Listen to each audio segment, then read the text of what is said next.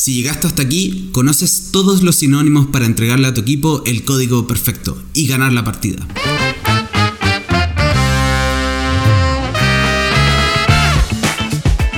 Te damos la bienvenida a un podcast realizado por David llamado Manual de Supervivencia Lúdica, donde hablaremos de la pasión de jugar juegos de mesa, rol, cartas, miniaturas o todo lo que esta maravillosa industria ofrece.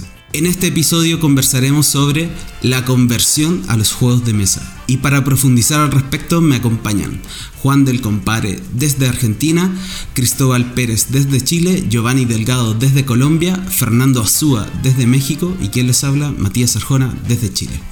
¿Cómo va la vida? ¿Cómo van las rancheritas en México, Fernando? No, no solo rancheritas, aunque yo soy tantito más fan de la cumbia. Entonces. Así ah, mi corazón.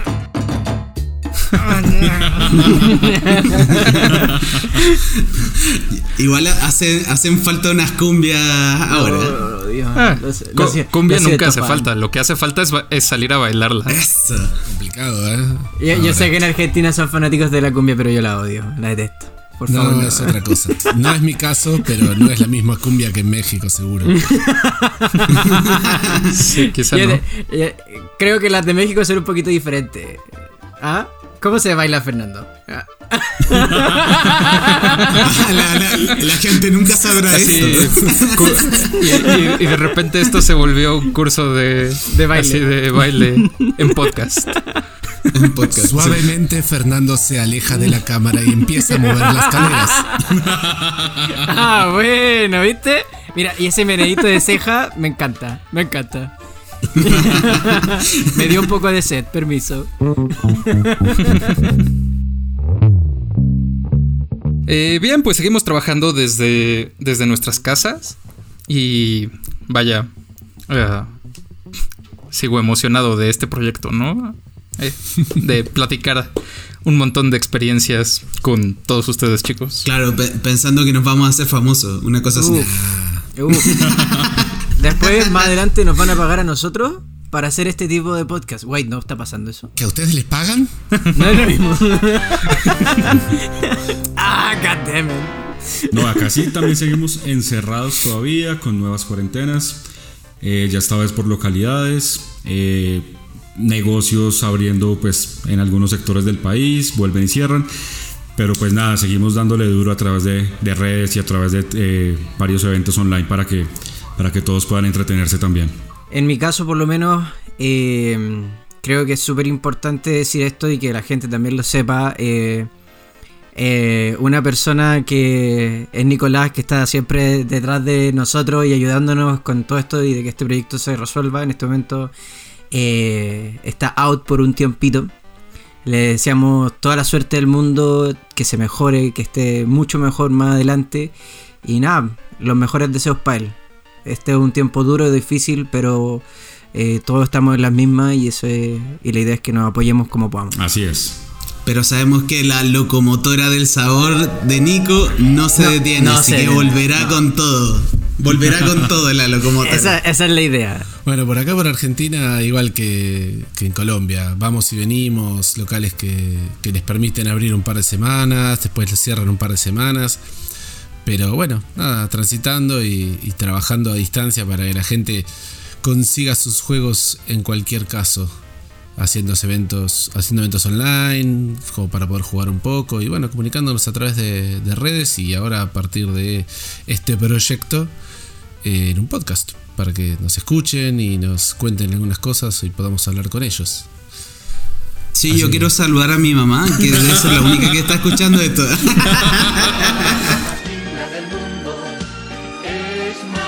ya, Vamos, vamos a imponer la moda. Hashtag mamá, estoy en un podcast. ahí está, de ahí al estrellato, eh, con el hashtag. Sí. Vamos a hacer un concurso, chiquillos. Hashtag estoy en un podcast, mami. ¿Mami? Sí, mi mamá me banca. mi mamá me escucha.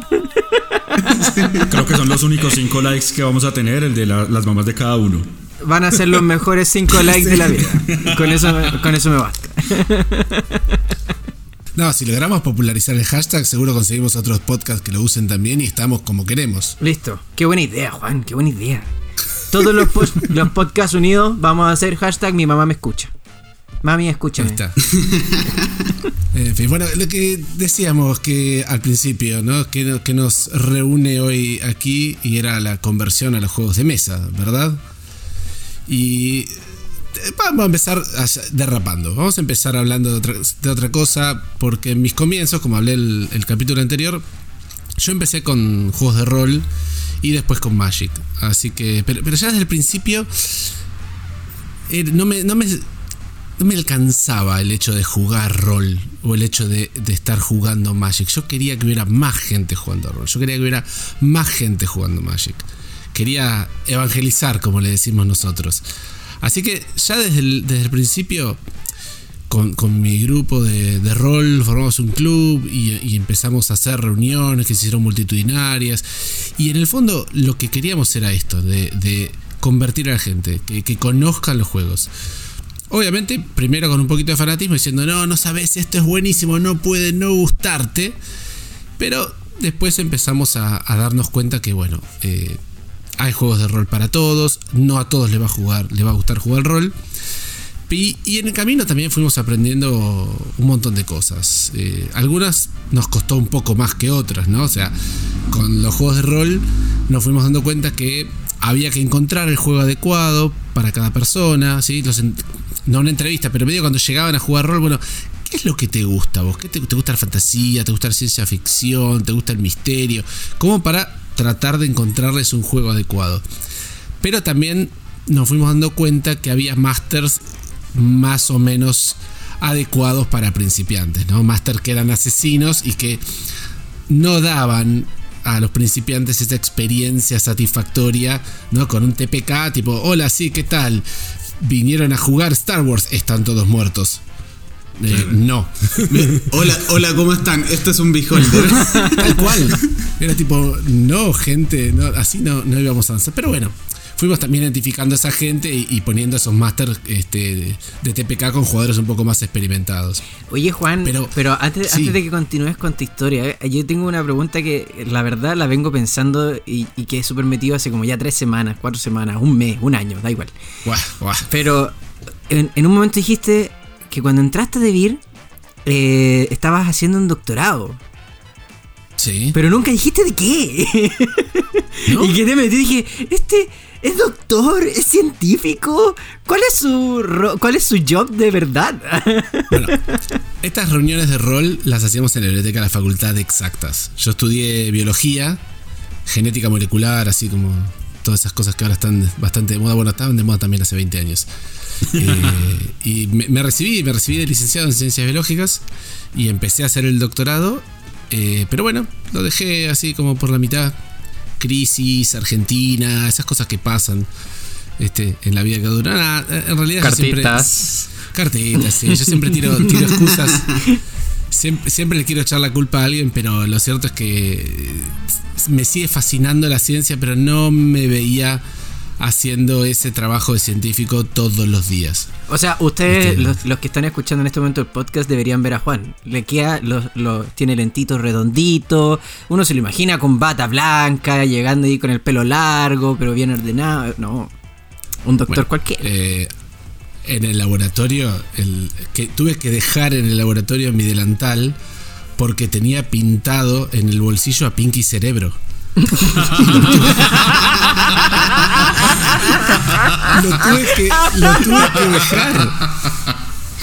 Lo tuve que dejar de recuerdo porque mi, mi jefa, que es médica, eh, Marta, atendía pacientes, ¿no? Este, en el hospital de, de pediatría.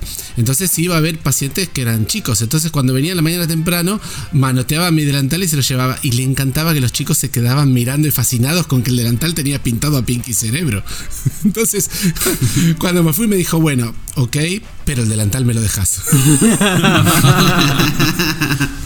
Así que nunca le volví a, a ver el delantal. Pero bueno, un misterio resuelto. ¿Viste? Por lo, Vamos, por lo pronto. voy a ser el detective hoy día. Vamos a ir desvelando poquito a poquito los secretos de este podcast.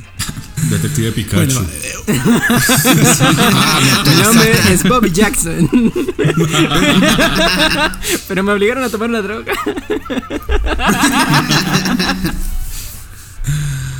No, yo, la, otra que me, que me quedaba, porque así como pasé del rol, eh, pasé a Magic, y esa también fue una lección importante que quiero transmitir, fue que cuando eh, llega Magic a Argentina, y, había, éramos pocos los que conocíamos a Magic y, y demás, eh, Ediciones de Mente, que era la, distribuidora local para la cual yo ya estaba trabajando, me dice, bueno, prepárate una, una demostración, o sea, vamos a juntar un grupo de gente y vamos a enseñarles a jugar.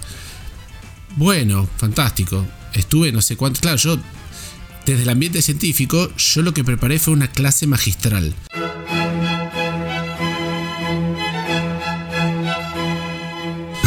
Estuvimos dos horas diapositivas mediante explicándole a la gente absolutamente todo, desde cómo era una carta hasta el metagame actual de la época de Mirage. Estoy hablando, ¿eh? ¿Y qué, y qué, de- qué decía la gente? Mira, lo está diciendo un doctor. Te juro, ¡Wow! lo pienso ahora. Lo pienso ahora y no entiendo cómo la gente no se levantó y se fue. O por ahí se levantaron y se fueron y no me di cuenta. Fue el delantal. Fue el delantal. Fue el delantal. Estoy súper de acuerdo. O eso es lente. Sí, Sí. claro, hay, hay, Sí. hay estudios, ¿no? De que una figura de autoridad, pues, impone más. Exacto. Aguantas un poco un- y así, el, ¿no? el licenciado está hablando, por favor, escúchenlo. Yo sé que todavía estamos en la fase de combate. Pero por favor, respeto y no se levanten de sus asientos. Faltan por lo menos 30 minutos de explicación. No, no, no. Insoportable. La verdad que insoportable. Yo cuando lo, lo pienso hoy y, y hago hoy demostraciones de, de juegos de mesa en feria que duran 10 minutos, pero a máximo. Este, ese tipo de cosas son las cosas que no, no hay que hacer. Yo creo que es súper importante, así como lo que aprendí con rol de, encontrar el juego correcto para la persona, encontrar la persona que lo explique. Creo que la persona tiene que estar jugando enseguida. No, no puede estar escuchando una explicación más de 10 minutos. Ya, si no, ya es una. Un, un- un desperdicio, un desperdicio de tiempo para esa persona y para nosotros, porque por ahí nosotros estamos súper contentos explicándolo, pero no vamos a convertir a esa persona al juego, lo vamos a aburrir. Mm. ¿Qué, qué, qué otra cosa les ha pasado a ustedes explicando juegos? Eh, a mí me gustaría contar eh, una experiencia en, en- O bueno, dos. Una en una tienda y otra en una cafetería más tranquila. Eh, la de la tienda, hay un lugar aquí en México que es básicamente un restaurante, pero tiene una colección gigante de juegos de mesa y la gente puede ir y, y jugar cosas, ¿no? Y platicando con el dueño algún día, eh, me dijo, no, pues es que yo tengo todos los juegos. O sea, puedes ver cosas de Hasbro, puedes ver ajedrez, puedes ver las cosas así como las que todo el mundo conoce. Y, y nunca voy a dejar de tenerlos. Porque voy a tener personas que vienen a jugar una partida de un juego que conocen y ven a la mesa de allá pasársela increíble jugando la resistencia o jugando eh, King of Tokyo o jugando algo. Entonces van y ellos solitos van a preguntar, oye, ¿qué es eso? Y ya les digo, mira, además de los juegos que ya conoces, tengo así estos otros 500 que, que te podríamos explicar. Y es como, bueno. Entonces, como irlos jalando de a poquito, así tiras el anzuelo y, y, y solitos vienen, ¿no? Claro, visualmente. Y se me hace te bastante padre. curiosidad. Sí, exacto, porque ves la mesa de enfrente que se le están pasando así, están gritando, están carcajeándose, están, ¿sabes? Y, y, y, pues uno quiere tener esa experiencia también. Tal ¿no? cual, la experiencia contagia. Sí, sí, sí. Sí, de, de hecho, sobre lo, lo que tú estabas hablando, de, de eso, del fenómeno de la risa, yo escuchaba el otro día a unos psicólogos hablando de que la risa produce en el resto, que no se está riendo, una sensación de alivio. Y como produce una sensación de alivio, la gente como que se predispone a reírse inmediatamente. Por eso como que alguien se está riendo, típico que uno va en un autobús y no sé, alguien se está riendo porque está viendo un video.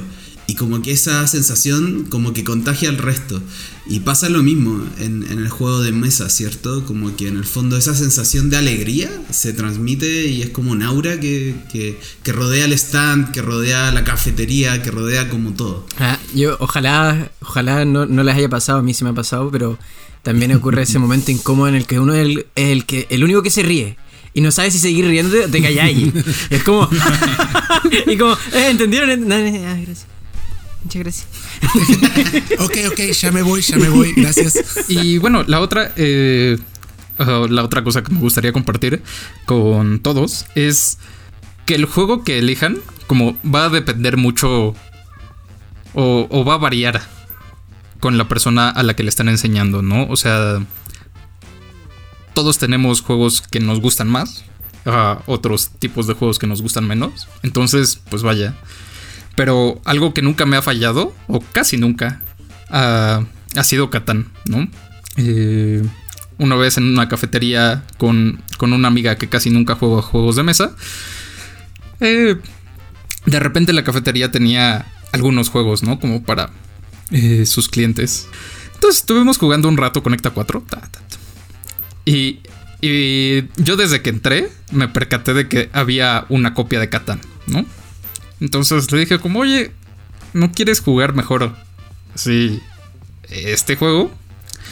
Eh, afortunadamente éramos cuatro personas las que, las que estábamos en ese momento. Eh, tres ya habíamos jugado y, y, y, solo ella no. Y vaya, la explicación de Catán es algo que tengo ya ahora grabado en, en, mi cerebro bastante, bastante bien. Hasta Entonces, durmiendo pues, puedes explicar Catán. Catán es eh, como la intro de, de Netflix que se reproduce antes de que uno lo elija. Sí, sí, sí, exacto. O sea, ya, ya en este punto solo le pongo play, ¿no? Así de. Claro. Play, Hasta durmiendo puede, puede decirlo. Así. Ya, ya hay un, un nivel sí, sí, claro. Entonces, sigue escuchando este tutorial. Bienvenido a esta demostración. y siempre. Eh, o bueno, me gusta bastante como la experiencia de una persona descubriendo los, los juegos, ¿no? Y es como, oh, puedo hacer esto. Y no, además le puedes cambiar recursos a, a las demás personas. Oh, y además te puedes robar recursos de las demás personas. Pero también te pueden robar a ti. Y vaya, la pasó bastante padre. Y de hecho, ahorita, como durante la cuarentena, he jugado un par de veces como en línea, ¿no? Con ella. Y con otros amigos. Entonces, pues vaya, conversión de a poquito. A mí me pasa que yo, mira, tengo, tengo mi juego predilecto, favorito. Y de hecho, bueno, lo, estoy sosteniendo en este momento. Pero hay algo que me encanta que es como cuando tú empiezas a deslizar y caes y luego viene esto nuevo que uno hace así. ¡Ah! Juego nuevo. Siento que las la, la sensaciones en este, en este mundo de los juegos de mesa, los juegos de cartas, es como que son, son demasiado importantes. Como uno llega y empieza a oler las cartas nuevas, a ver los juegos nuevos. Y desde ahí, más o menos, desde esa experiencia es que también uno dice, oh, ¿sabes qué? Esto es tan, tan, tan, tan bueno que lo quiero compartir. Y a mí me pasa con, con, con Carcassonne, que creo que es como el juego con el que me encanta iniciar una noche de juegos de mesa eh, o, o, o, introducir a alguien a este mundo de los juegos de mesa. ¿Por qué? Porque es un juego que es muy similar en cuanto a experiencia a lo que se vendría a ser un poco el ajedrez. No usas las mismas piezas, no tienes la misma estrategia, pero tú vas colocando diferentes losetas, les vas colocando los meeples, etcétera, etcétera, lo que hace que tengas una curva de aprendizaje muy grande y tengas muy eh, que sea muy fácil de aprender y que tengas una curva de aprendizaje muy muy muy grande. Entonces eso hace que finalmente eh, puedas tener una experiencia súper redonda en cuanto a la introducción de lo que son los juegos de mesa. Y es como esto de que tú vas sacando y vas viendo y dices ah mira me salió este castillo y tiene este escudo, significa que entonces en el mazo de losetas quedan dos castillos con y puedes ir contando las losetas si quieres, puedes ir haciendo un montón de cuestiones. Entonces, al final me ha pasado que jugar Carcassonne con 3, 4, 5 personas es muy, muy diferente a jugar también con dos personas. Entonces, no sé si a ustedes también les ha pasado, pero yo lo, lo he probado con dos personas y diría que Carcassonne me gusta mucho más de dos personas que, por ejemplo, de cuatro o, o cinco. Claro, tiende a ser más competitivo. Tienes a, a destrozar a tu oponente. Yo no lo había probado de dos personas, siempre lo jugaba tres, cuatro por lo menos. Y el otro día estábamos acá en casa esperando la cena y estaba con Nacho que tiene 11. Y digo, bueno, vamos a jugar algo. Bueno, dale, me dice. Bueno, ¿qué, crees? Tenemos acá punto de juego. Digo, el Carcassonne, uh, hace mucho que no jugamos al Carcassonne. Bueno, dale, vamos a jugar nosotros dos al Carcassonne. Ni se acordaba cómo era. Este, y es, tal cual, o sea, fue como ir eh, a otro juego, porque no, no, no tenía. No sé, eran muchas cosas distintas a tener en cuenta eh, que cuando eh, se pelean por las ciudades y todo eso. Yo creo que una de las cosas más importantes como para... Primero entendamos siempre que la persona que se enfrenta a- al juego que nosotros jugamos, que es un juego de, mesa moderno, ¿cierto?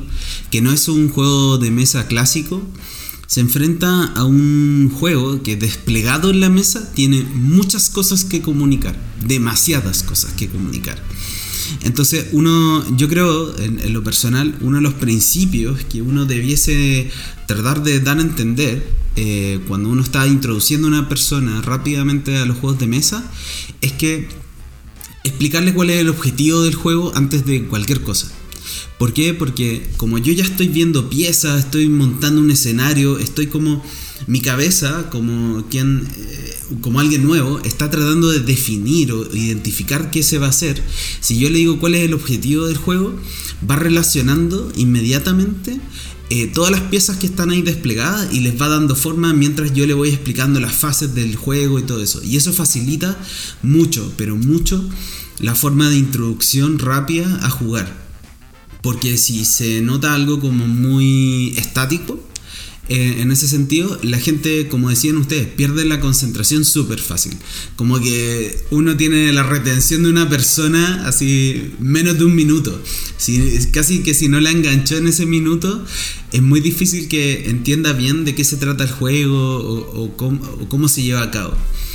Y quizás la, la segunda recomendación que, mm, que haría a cualquier persona que quisiera invitar a una persona que ya conoce a involucrarse en esto, una pareja, un amigo, un hermano, ¿cierto? Una hermana o un padre o un abuelo, es definir o tratar de definir qué es lo que busca esa persona cuando juega o cuál es, cuál es como el sentido de, lo lúdico.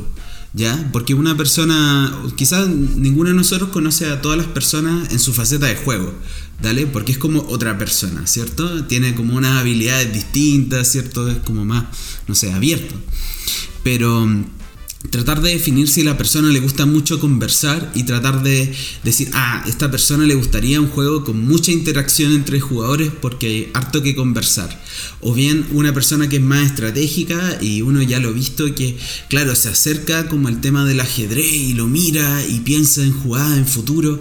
Como que esas pistas te pueden ayudar a elegir como perfectamente el juego correcto para esa persona que no es el mismo juego que para ti, que somos dos personas distintas. O sea, a mí me puede fascinar eh, la colocación de, trabajadores, pero a ti otra cosa. Igual, perdón, Matías, me parece bastante ambicioso eso, te voy a decir. ¿eh? A mí todavía me cuesta ubicarme eh, cuál es el estilo de juego que me gusta más a mí, o qué es lo que me atrae más de lo lúdico. Digo, ¿por qué? Eh, ¿Qué es lo que me gusta de Catán? ¿Qué es lo que no me gusta de, eh, hablando del otro día con alguien, del Villanos, por ejemplo? Este, todavía creo que estoy, y eso va cambiando, ¿eh? o sea, todavía estoy tratando de, de- de definir a mí qué es lo que más me atrae de los juegos para poder decir por qué me gusta más este juego y me gusta menos aquel. Y eso va cambiando, como digo, ponerse a tratar de ver qué le puede gustar al otro. Es perfectamente válido, estoy totalmente de acuerdo en que es, enriquecería muchísimo la experiencia, pero eh, es difícil. eh. Es difícil. Mira, si, si la gente le quiere, le cree al horóscopo, que es al azar, eh, yo creo que igual tengo chances de adivinar o de intuir hacia dónde va la persona por donde la conozco. Vos sos de Sagitario, yo creo que un.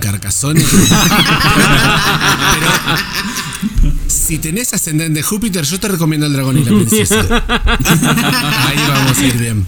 Mira, la y quería solo aportar con una cosa y es que encuentro un- la gente que nos está escuchando, si es que a lo mejor no conoce mucho de juegos de mesa, si ha jugado a Catán o a lo mejor viene recién saliendo de, del Monopoly, eh, tiene que entender que hoy en día juegos de mesa hay tantos como películas en el cine, hay tantos como libros en el mercado, hay tantos como videojuegos también. Entonces, eh, creo que el mejor ejemplo que se me ocurre ahora, por lo menos, es decir que pasar de jugar un Monopoly es como haber jugado eh, durante muchos años eh, a los primeros Mario donde solo tenías que ir caminando de, izquierda a derecha, saltando, esquivando cosas, ¿vale? Y luego van y te ponen de, planta, de la nada, así, un, un, un halo. Y es como, ok, ahora puedo apuntar, puedo disparar, tengo, me puedo mover hacia la izquierda, hacia la derecha, hacia el frente, puedo saltar, etcétera, etcétera. Entonces, eh, hay muchas cosas que de repente uno se, se tiende como a aturdir por la cantidad de información que puede recibir pero lo bonito de los juegos de mesa es que, y esto, esto no, lo digo yo, sino que lo dice una experta que es Nuria, eh, muchos de los componentes a veces vienen eh, creados y están pensados para que la gente, si solo mirara los componentes, ya pudiera imaginar para qué sirven o para dónde van. Entonces, eso pasa mucho, por ejemplo, con Carcassonne, eso pasa mucho con juegos como Silk eh, y, o Código Secreto. A lo mejor no vas a entender al 100% para dónde va la cosa o cuáles son las reglas del juego, pero vas a poder eh, distinguir por lo menos para qué sirve cada pieza. Entonces, en ese sentido, eh, apoyo como. Soy, saco la bandera Matías, así. ¡ah! ese es el equipo correcto, ese es el equipo correcto.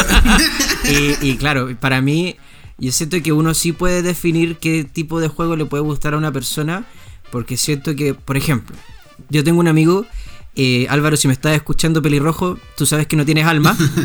Eh, él, em, eh, introducirlo en el mundo de los juegos de mesa, creo que ha sido el reto más grande que he tenido en mi vida. Más aún que conseguir polola.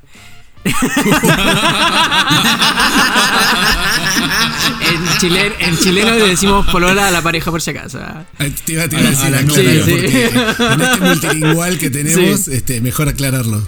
Y eh, este hombre es súper, súper complejo. Es tan complejo que de repente tú le colocas un llaverito de Bart, un llaverito de Homero Simpson.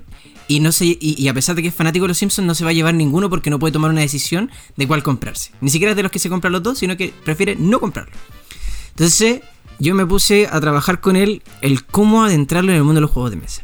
Y lo primero que era que este chico eh, es audiovisual, por ende me fui por el lado del cine y empecé a jugar juegos de mesa que tuvieran relación con el cine. Y de ahí le empezaron a gustar los juegos de mesa. Después dije, ok, le gusta la música eh, en general, entonces vamos a jugar un juego que tenga relación con música. ¡Pum! Y entonces de ahí él empezó a comprarse juegos de mesa, a comprarse juegos de mesa. Mira, he trabajado más de 5 años con él. Se ha comprado por lo menos 3 juegos de mesa. Pero se ha comprado juegos de mesa. entonces el tema está en que al final creo yo, y aquí, aquí termino, eh, sí se puede, sí se puede encontrar eh, los gustos de los juegos de mesa de las otras personas. Lo que pasa es que nosotros también, como trabajamos en este rubro, tendemos a sobrepensar cada una de las cosas que nosotros mismos también tenemos que ver y trabajar. Y eso hace que obviamente queramos ser un poquito más expertos todos los días en los juegos de mesa. Y si alguna vez le tocó a alguien muy duro que no quiere aprender eh, sobre juegos de mesa, acuérdese, Cristóbal estuvo cinco años eh, Yo lo logré. trabajando con alguien. Yo lo logré. bueno, a mí me da pena con Juan, pero también voy a izar la, la bandera del Team Matías. Eh, ya lo siento. No, no, no, ojo, eh. Estoy totalmente de acuerdo con él. Lo que digo es ambicioso. Por ahí le resulta más fácil lo que es a mí, ¿eh? Todos, entendimos lo contrario, Juan. Estás en el, en el otro bando. no, no entendieron nada. Vamos, vamos. Es porque, es porque soy chileno, ¿cierto? es la wea, no entendieron wea. Yo soy más por el lado de que independientemente de lo que nos guste a nosotros, debemos siempre dejarlo un poquito al lado. Y, creo que con la experiencia también que he tenido, debemos jugar un poquito al, psicólogo.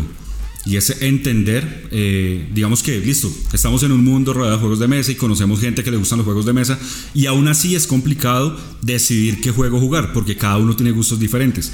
Pero cuando vamos a, a meter a una persona que no tiene ni idea de esto y que no sabe que es un juego de mesa moderno, es más complicado aún. A mí me pasa, digamos, con mis amigos de la universidad. Eh, hemos compartido, tenemos una amistad de más de 18 años. casi, sí, 18 años ya, como pasa el tiempo. Y para ellos ha sido un poco complejo porque ellos ven los juegos de mesa como el lado ñoño, el lado...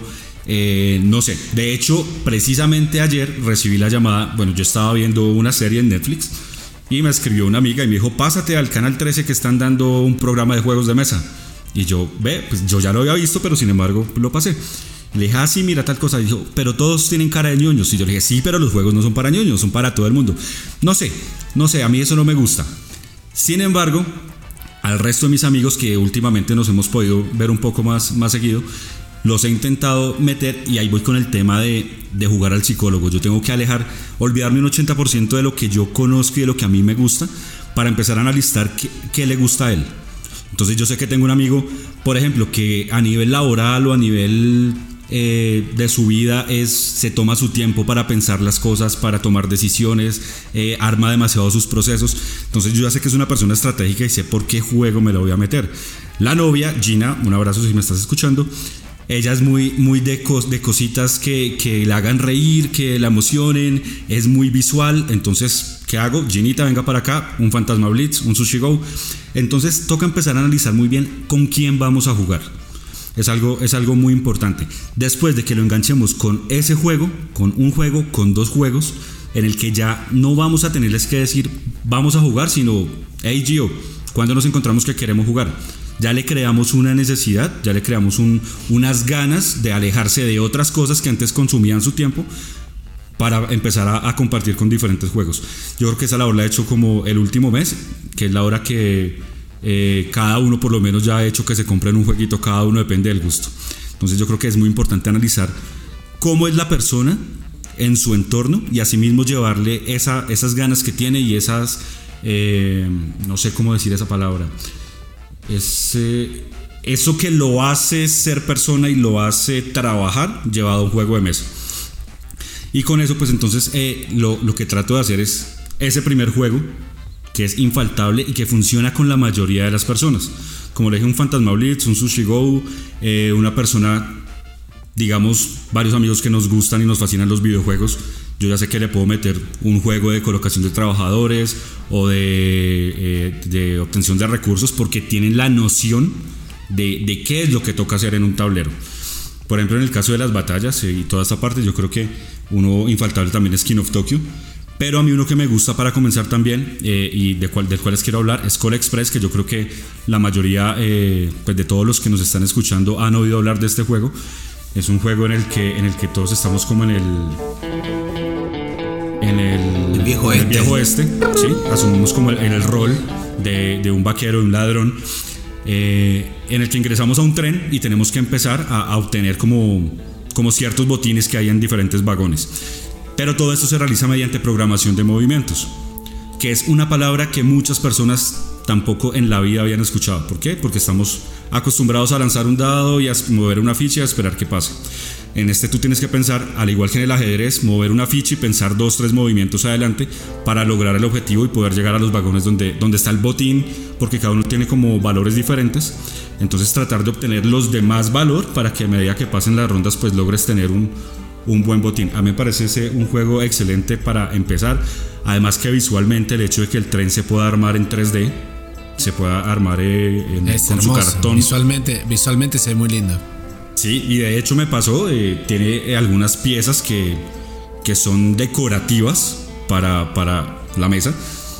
A mí me tocó leerme que creo que dos veces el, el manual para saber dónde iban los cactus hasta que me di cuenta que eran solo para, para ambientar el... A, a mí, a mí me pasó lo mismo, a mí me pasó lo mismo. Y decía, ¿por qué mierda van a haber cactus? ¿Y estos cactus cuántos puntos dan? ¿Quién, se está llevando? fácil. ¿Quién se está llevando cactus para venderlos? ¿Qué bodega más? Hoy, hoy por hoy, hoy por hoy diría eh, una línea, agregala, los cactus son meramente decorativos. Es una línea en el Sí. reglamento, no cuesta nada. Cuanto menos confuso sería, ¿no? Es más, seguro que. No, yo creo que no soy el único que le ha pasado. No, no, no, yo me, me imagino haciendo demostraciones de Cold Express y que alguien te diga, ¿y el cactus para qué va? ¿Y entonces para qué lo pusiste? Que el cactus no está, te digo, no funciona así. No, yo, ¿sabes que estaba pensando en, en esto de juegos introductorios? Creo que hay, hay una cosa que a mí me gusta, que por ahí estaban mencionando esto de, de encontrar algo para cada quien.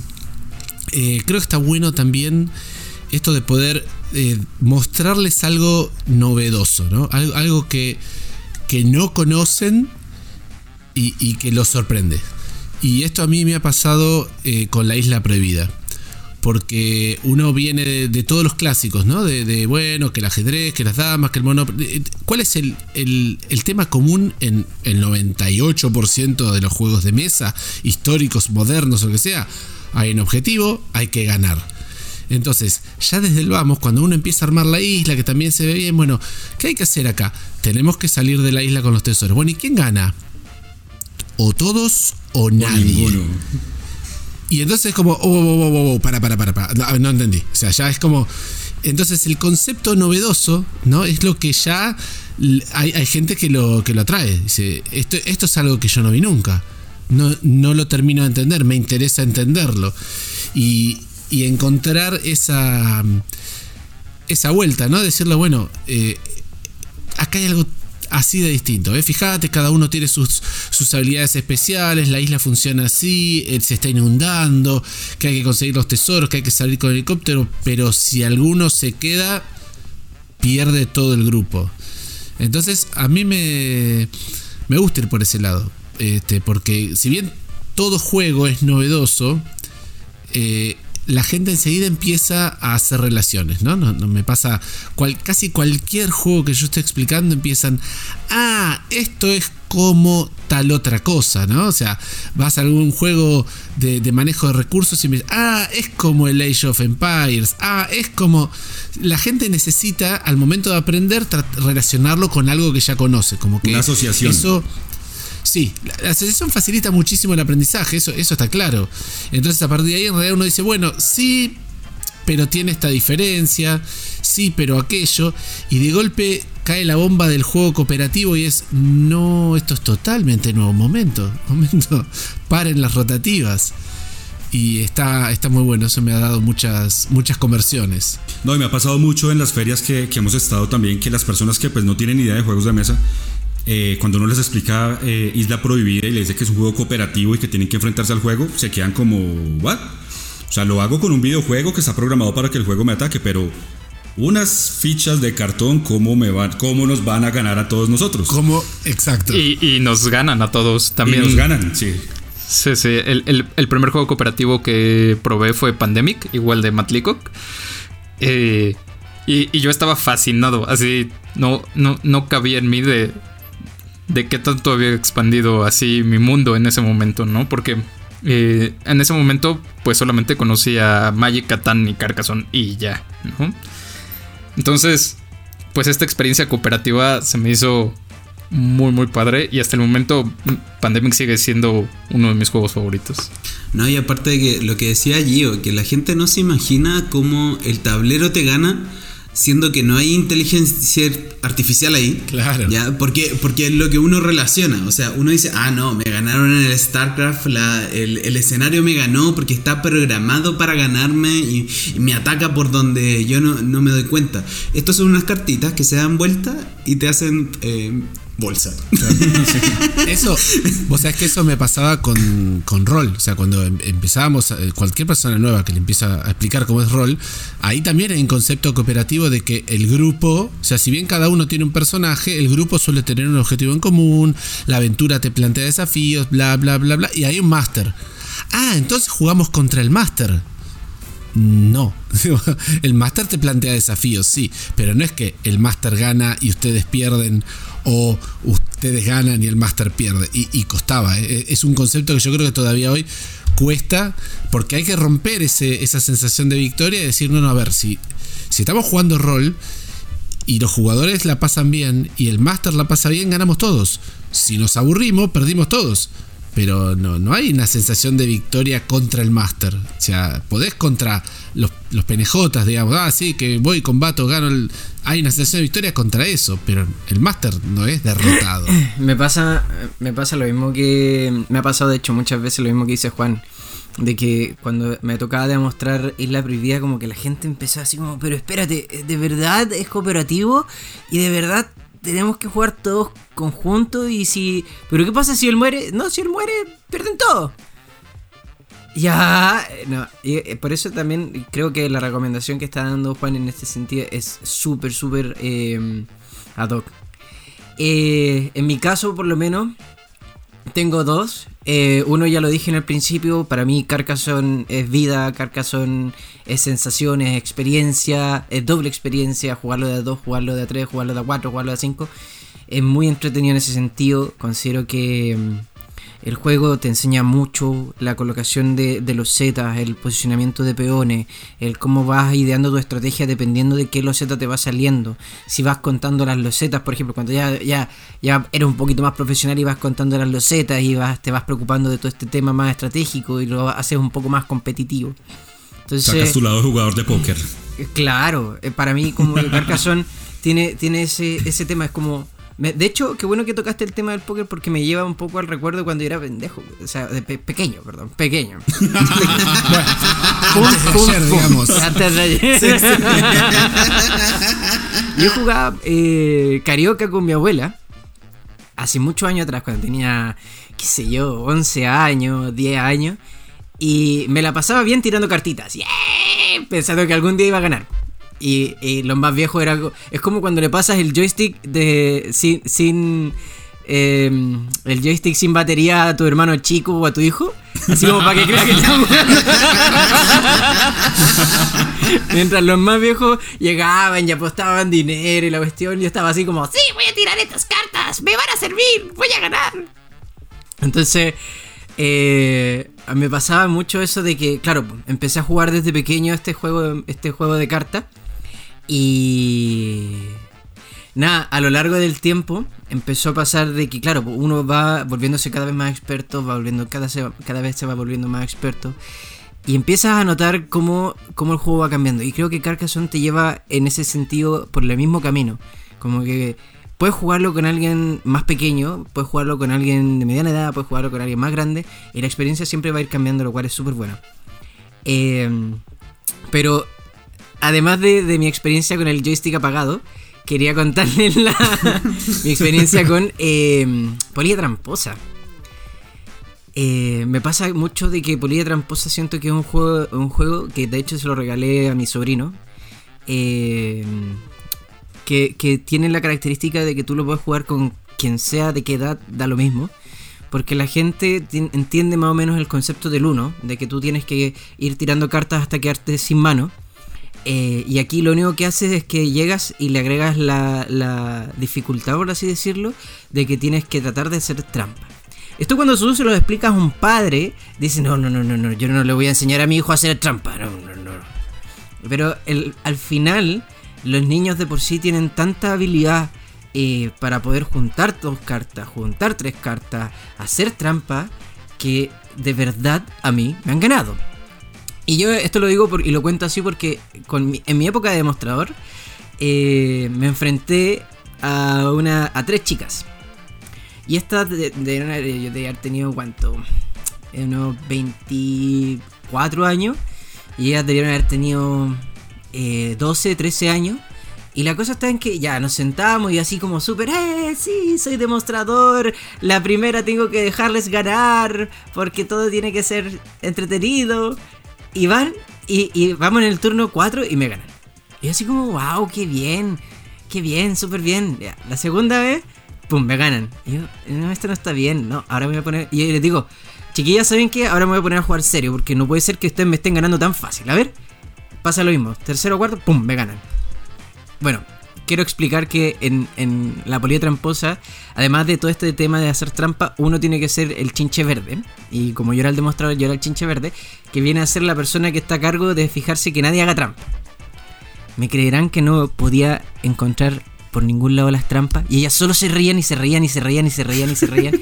Y yo, después de repente llega la mamá y me dice, hoy parece que lo están pasando súper bien. Sí, sí, claro que sí, sí, súper bien. Oye, eh, eh, esas niñitas estaban como para el Ocean Eleven. Sí, ellas la están pasando bien. yo Así de no. bueno, al menos alguien se estaba divirtiendo. Señora, llévese esas niñas. ¿Quién le dijo que esto era una guardería? No, y, y así como el, el, eh, y, y el backstory es como 10 años después. Las mismas chicas onda, en el casino haciendo estafa y cosas así. Se hace una película de eso.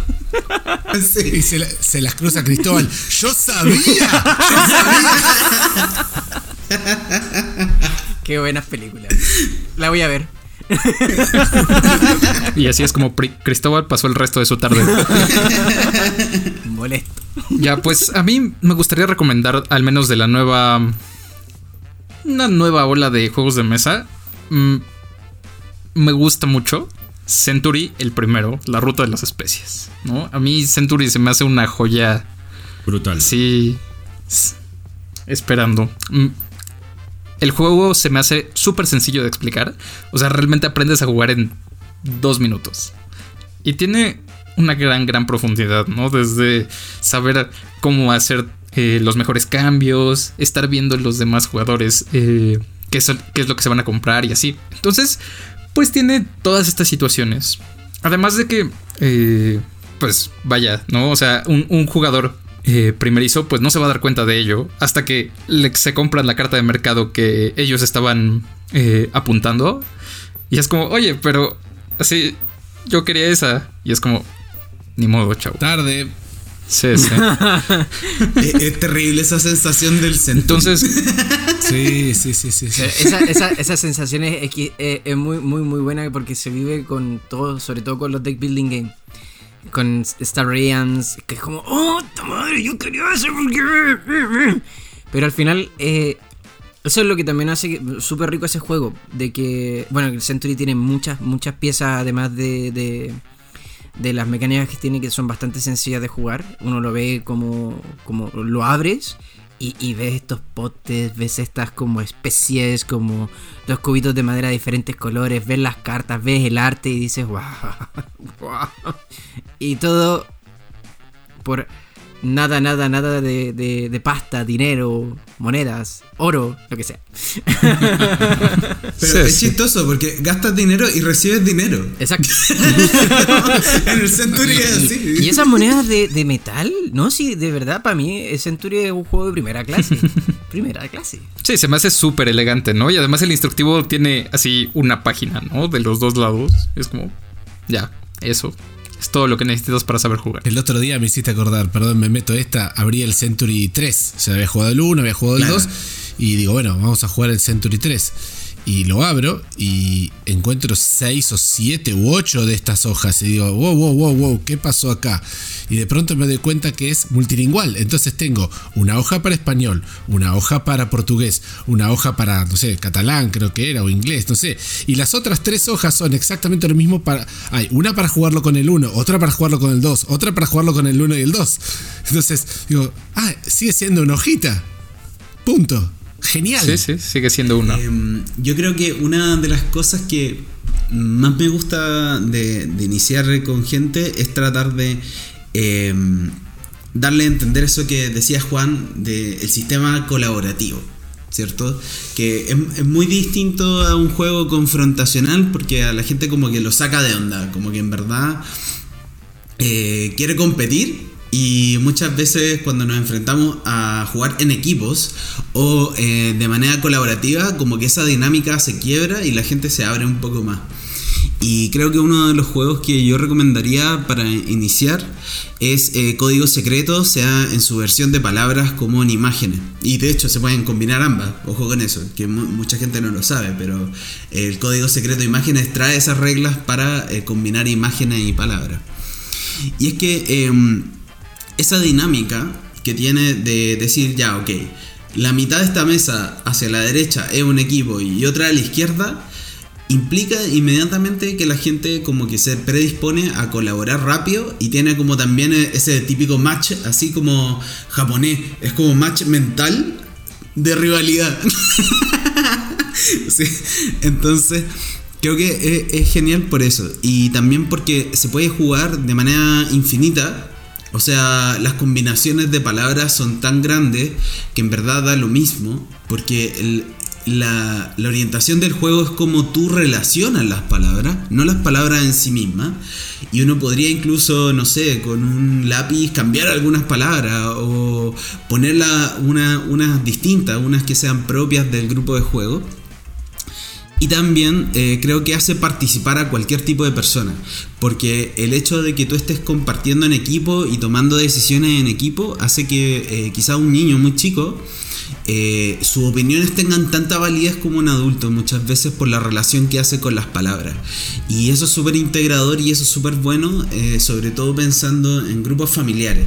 Eh, incluso en grupos familiares grandes, porque nosotros sabemos que los latinos como que nos gusta juntarnos en familia, en grupos grandes, como que en verdad no somos de grupos pequeños. Entonces, eh, si uno va a una reunión familiar son ocho personas de base, así, ocho más.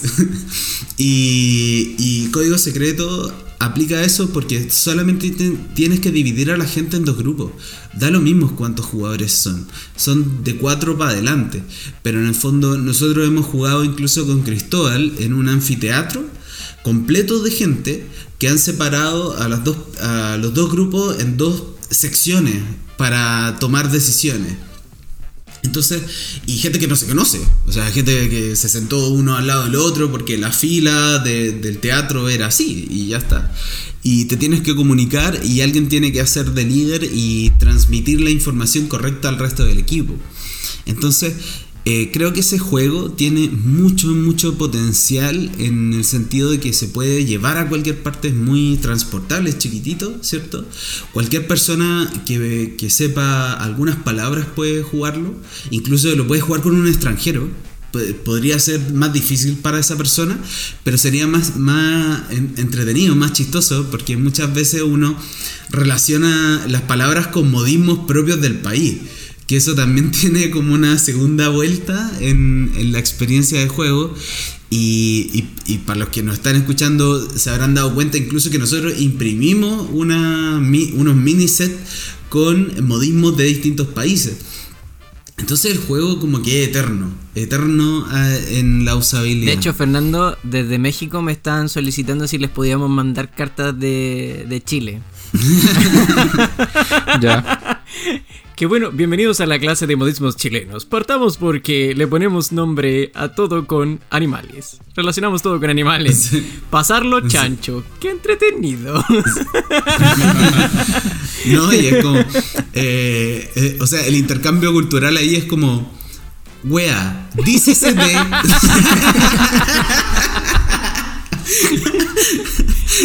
Bueno, Sí, pues ahí vemos cuando hacemos un intercambio. Sí, sí, sí, tenemos que hacer el intercambio de las cartas de código secreto. ¿eh? sí. Fundamental. Sí, sí, sí. Bueno, hoy, ya- hoy ya quedó claro eh, Chancho y Polola, por lo menos. Vamos, vamos de a poco. Jamás quedará, Vamos de a poco. jamás quedará clara la wea, ¿eh? Eso no.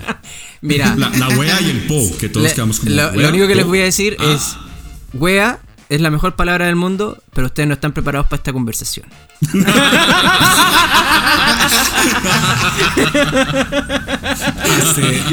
No, sé dónde lo dejé, si no lo traería para. Bien, perdón, perdón, perdón. Antes del detalle. Del podcast pasado quedó la foto que vamos a tener que publicar de Chris. Así que propongo, yo voy a buscar, tengo un libro que me ha regalado un amigo chileno, que es sobre la wea. Es todo un libro explicando las distintas los Sí, distintos sí. usos de la wea. Este, me parece que es muy, muy oportuno. Sí. Sí, hay, hay un libro que se llama Cómo sobrevivir en Chile, eh, que lo escribe un, un norteamericano, ya, un estadounidense, para explicarle a otros eh, gringos eh, con qué tener cuidado y cuáles expresiones son peligrosas y, y cuáles están ok. Bueno, de hecho, eh, acá en Chile se hizo un juego que se llama. Po. Y eh, este juego también hace eso, hace, jue- te, te enseña todo lo que son los modismos chilenos y te explica como si fuera sacado de la RAE qué significa cada cosa. O sea, tomarse un terremoto, tomarse un, tu- un tsunami, pasarlo chancho, eh, cómo estáis perro, Ay, que lo estamos pasando caballo.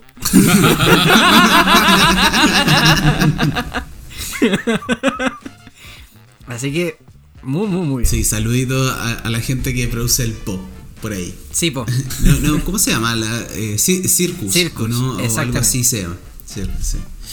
Eh, bueno, para ir cerrando un poquito el capítulo y adelantando un siguiente capítulo, hablemos de cuál creen ustedes que es el juego obligatorio en la ludoteca de ya de un jugón, dejando de lado un poco el, el wololo, ¿cierto? ¿Qué- De... Que- Quiero, lanz- quiero lanzar el rage aquí. Quiero lanzar el rage. Dejarlo, dejarlo. Ya, a ver, parte, parte tú, parte tú. Ya te, ya te- ya, ti- tira la napal de una vez.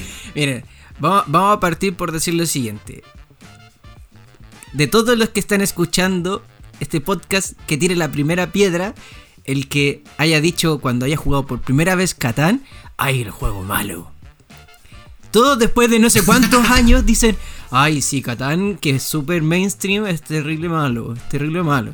Claro, yo, Yo lo jugaba es- antes de que fuera Exactamente, conocido. exactamente. Cabros, lo siento, nosotros hicimos encuesta y les doy datos reales. Más del 70% de personas partió en este mundo jugando Catán. Entonces, no me vengan a decir porque ahora la cosa es mainstream que el juego es malo. Si ustedes nacieron, crecieron jugando Catán. Entonces, el tema, por lo menos para mí, y por eso dije que iba a sacar el rage interno, creo que independiente de cualquier situación, independiente de lo que sea, eh, tienes que tener Catán porque es un juego sencillo, es un juego que te enseña todo, el, te adentra en el mundo de los Eurogame.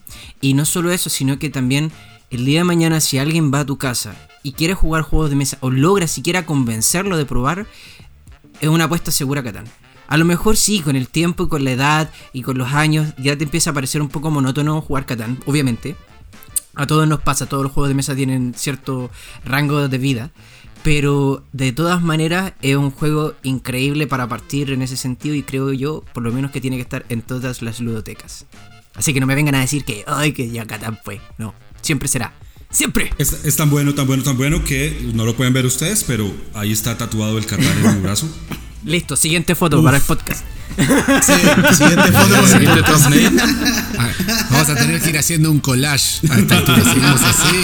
Cada, cada número va a tener que tener un collage. Ya.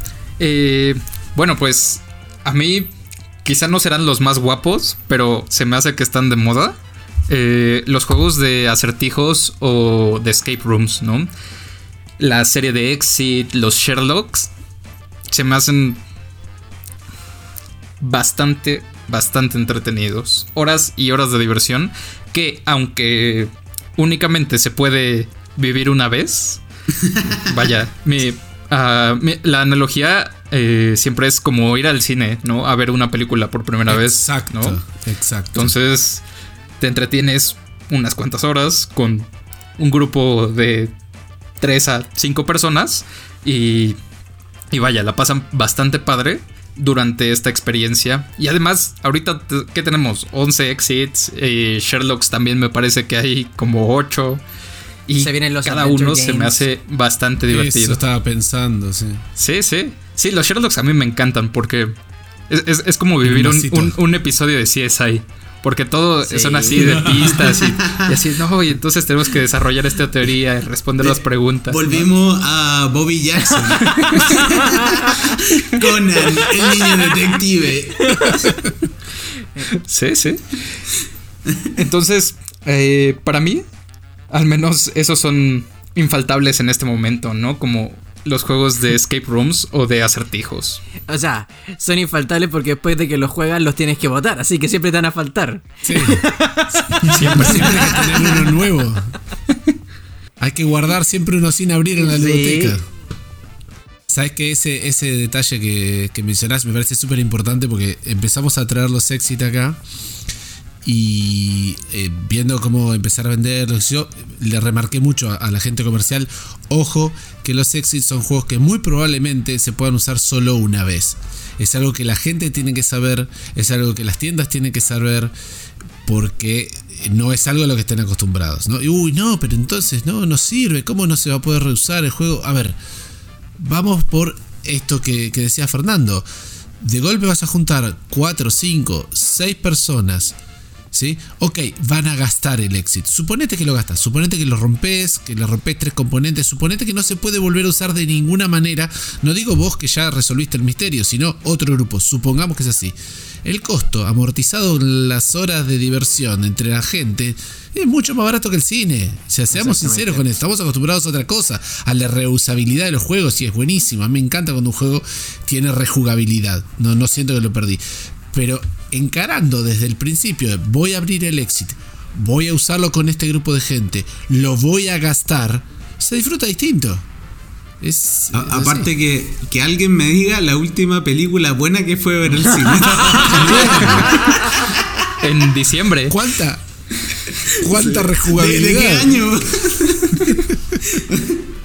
la rejugabilidad de las películas de Hollywood. Pongamos así. Fui al cine, pagué la entrada y no me levanté hasta el final. Pero qué mal gastada esa plata. Mira, yo, yo solo en este momento me acuerdo de Spider-Man Into the Spider-Verse, la última de Marvel, Infinity Wars. Y creo que estamos. Ya estamos. Ahí está. bueno, pero. Eh, Scorsese no estaría de acuerdo contigo. Fanático de Marvel en el corazón. Bueno, bueno. ¿Qué le vamos a hacer? Si DC no sabe hacer películas más que animadas, no es culpa de DC. no, yo me voy a retomar el tema. Eh, yo algo que, que, creo que está muy bueno para tener una ludoteca como infaltable es el Dominion. Y creo que es porque para mí es el, es el primero de los de una nueva categoría, ¿no? Que es esto de los este Deck constructible builders. deck builders, de, deck builders. Y ahora hay como un montón, podríamos decir, o vueltas de tuerca como el clan que está buenísimo y yo. Pero a mí me gusta esto de tener el primer exponente de cada de cada género, ¿no? Así como podría para mí por lo menos la isla prohibida puede ser como un primer exponente de cooperativo. O sea, podemos hoy Seguro que podemos estar hablando de Autos is World, que vamos a sacar dentro de poco, podemos estar hablando de la tripulación, este, pero pucha, eh, la isla prohibida es uno, fue uno de los primeros, si no me equivoco, y para mí el Dominion fue el primer deck builder. Y, ahí creo que también está eso de, eh, más allá de la rejugabilidad que tenga y que yo, mi Dominion y todas las expansiones con mi grupo los hemos gastado y cuando podemos volvemos a jugar y es un juego fantástico, está muy bueno tener en la ludoteca para explicar a gente nueva, mira, esto es algo distinto. Ah, es un juego de cartas. No, no, no. Acá el mazo tenés que construirlo. De vuelta, hay un concepto novedoso. Entonces, vamos al base. No, no necesitamos arrancar con el clank. Sí. Podemos arrancar con el Dominion para explicar el Yo género. creo que tocaste un tema que es súper importante, Juan, y es que eh, tener, tener los, los, bases siempre, siempre, siempre ir apostar a la segura. Tal cual. Y cuando estamos hablando de cuáles son los juegos que sí o sí debes de tener en tu ludoteca, uno no solo tiene que pensar en sí mismo como jugador, porque seamos sinceros, es, es probable que de todos los juegos que a ti te, te gusten, juegues uno. Porque a tu otro grupo no le va a gustar. Entonces, el tema está en que cuando uno tiene que tener este tipo de juegos de mesa es porque tiene que pensar en que el grupo de juegos de mesa con el que vas a jugar tiene que disfrutar. Y para eso sirven muy bien los clásicos. Bueno, sabes que estaba pensando ahora que, mencionas esto. Eh, en, en, en, en, otros podcasts, este, saludo para, para Francisco, Francesco, este, que Francesco tiene una, una política que es, yo tengo una biblioteca con títulos. Cuando me quiero comprar un juego, algo se tiene que ir. ¿no? O sea, como que tiene una cantidad limitada de espacio. Este, lo entiendo, entiendo su filosofía, pero creo que se contrapone con esto, que estamos ahora diciendo, ¿cuál es el infaltable? Porque yo tengo el Catán y hace rato que no juego el Catán. Y tengo la Isla Prohibida y probablemente lo juegue poco. Este, pero no me puedo sacar esos juegos de encima justamente por esto, porque son buenos elementos para la conversión de juegos.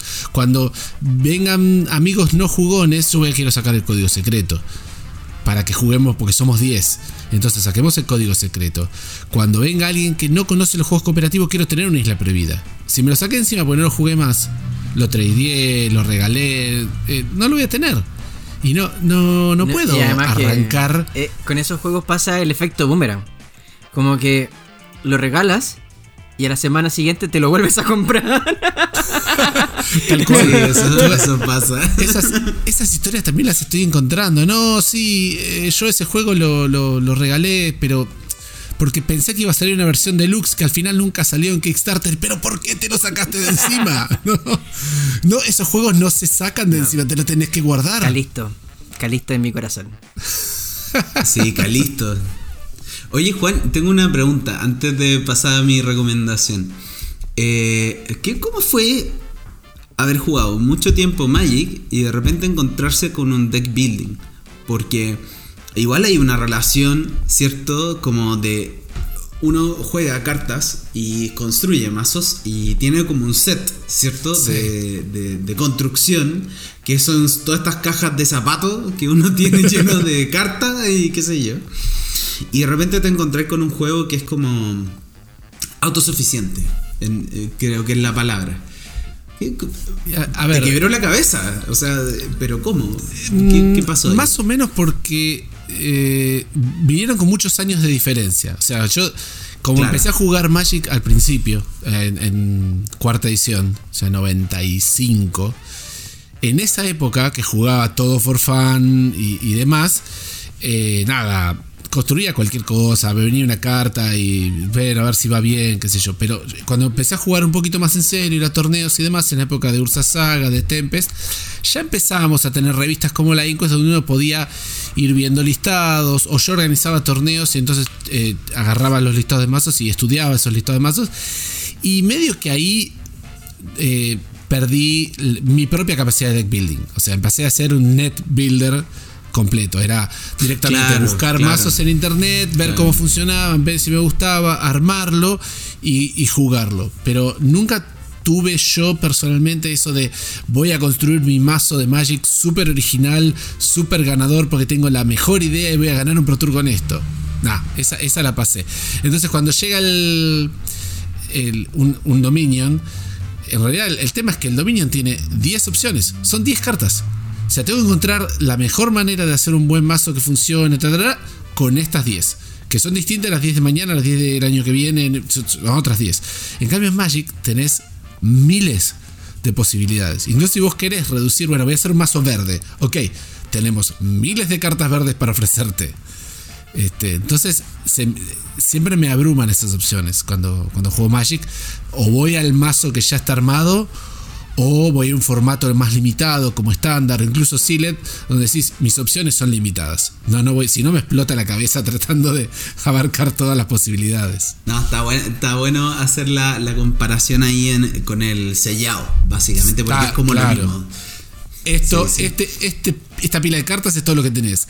En Dominion es, estas 10 cartas son todo lo que tenés. Arma algo con esto.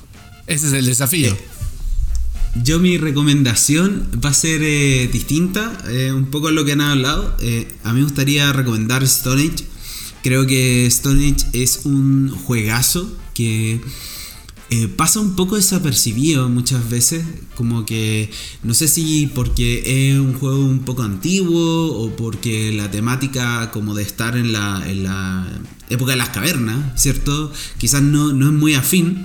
Pero son los mejores cavernícolas porque son los únicos que comen madera. Piedra, y piedra, oro, eh. Onda, funcionan con todo. Eh, pero dejando eso de lado, es porque es un juego que es estratégico, que se puede jugar siempre distinto, porque varía mucho en función de lo que están haciendo los jugadores en tiempo real.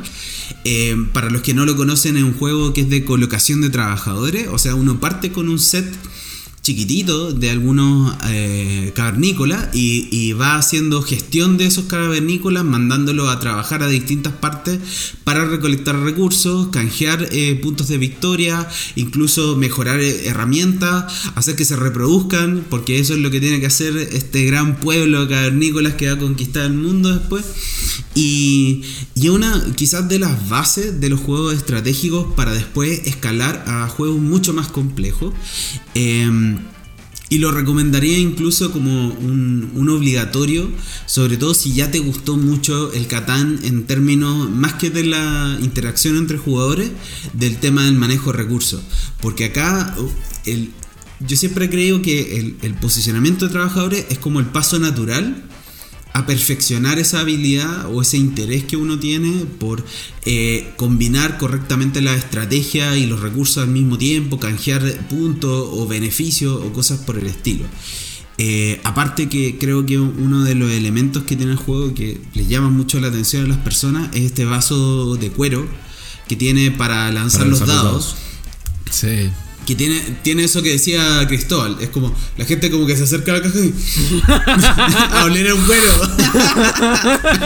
Pero qué wea. Sí. Sí. Como esa parte cabe- eh, No, no, es- esa parte cavernícola que hay en ti Uga, va uga. y, hu- y huele. así. Pero denle una oportunidad a ese juego si es que no lo conocen, vean eh, videos tutoriales o O lo que sea. aprovechen de Pero creo que es Game Arena gratis, lo pueden jugar. Sí, sí, iba, iba a mencionar lo del torneo que hicimos hace poco. Sí, pueden, usar, pueden aprovechar Este- también de jugarlo y probarlo en, en- en online. Eh, no es la misma experiencia, pero, pero de todas maneras sí es para por lo menos ver las reglas, repasarlo o, o- o tener un, un 30, 40% Una de la idea, una experiencia idea. del juego, una idea exactamente. Es súper bueno, es muy muy bueno. Espérame que estoy escribiendo aquí. Te odio, Matías, por quitarme mi recomendado. Enviar. Listo, ya. sí, ya. la gente no lo sabe, pero esto es una venganza. Una Aquí hay una guerra venganza interna. Por, hay- por- por el, el episodio anterior que grabamos, que- donde Gio me quitó Stone Age. Bueno, ¿Sabes qué, indiscutiblemente. Hablar del Stone Age eh, era de hielo, ¿no? El del otro lado. Yo doy No, vuelta no, el no. mapa y ahora tengo viewers. Y me toca competir más. Indiscutiblemente para mí y con los que arranqué, ya les dije, tengo Catán tatuado en mi brazo porque fue el que me abrió eh, cientos de posibilidades a muchos juegos que, que he probado. Eh, obviamente Carcassonne, Stone Age es eh, infaltable en mi biblioteca, ya, ya Matías habló de él. Y si me toca seguir con otro juego, yo me voy con Bonnie Kingdom. Para mí Bonnie Kingdom es un juego que visualmente atrae mucho, las miniaturas de los conejitos son todas cuquitas, todas bonitas, no sé cuquitas qué significan los países de ustedes, son bonitas, chiquiticas, eh, y mezcla varias mecánicas, la vaina de, de- de que haya una construcción de mazos combinada, que podamos tener eh, control de áreas, que tenga- tengamos que crear como zonas de influencia y asimismo generar pues cierto puntaje. Me parece que tiene varias cosas, varias mecánicas que lo hacen interesante y no es para nada complicado de jugar. Para mí ese sería mi, mi recomendado. Es dinámico el Bunny Kingdom, pero dinámico. a- a- yo tengo un problema y es que como tiene el, eh, primero es de Richard Garfield, lo cual no es un problema sino es un plus porque es el, El creador de Magic. autor, el creador de Magic y pero también tiene esto de que es un draft.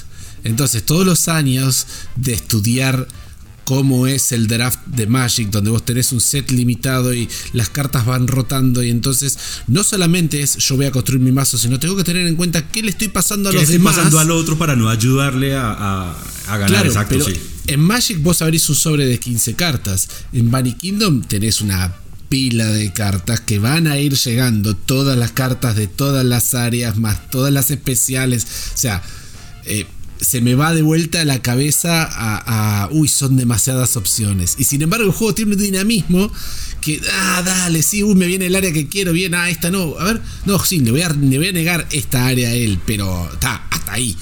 Si le doy más rosca, este, me puedo paralizar por completo. Pero, pero el juego te, te, te lleva a que trates de no paralizarte, porque dale, dale, dale, dale, dale velocidad, tenemos un montón de conejitos que poner.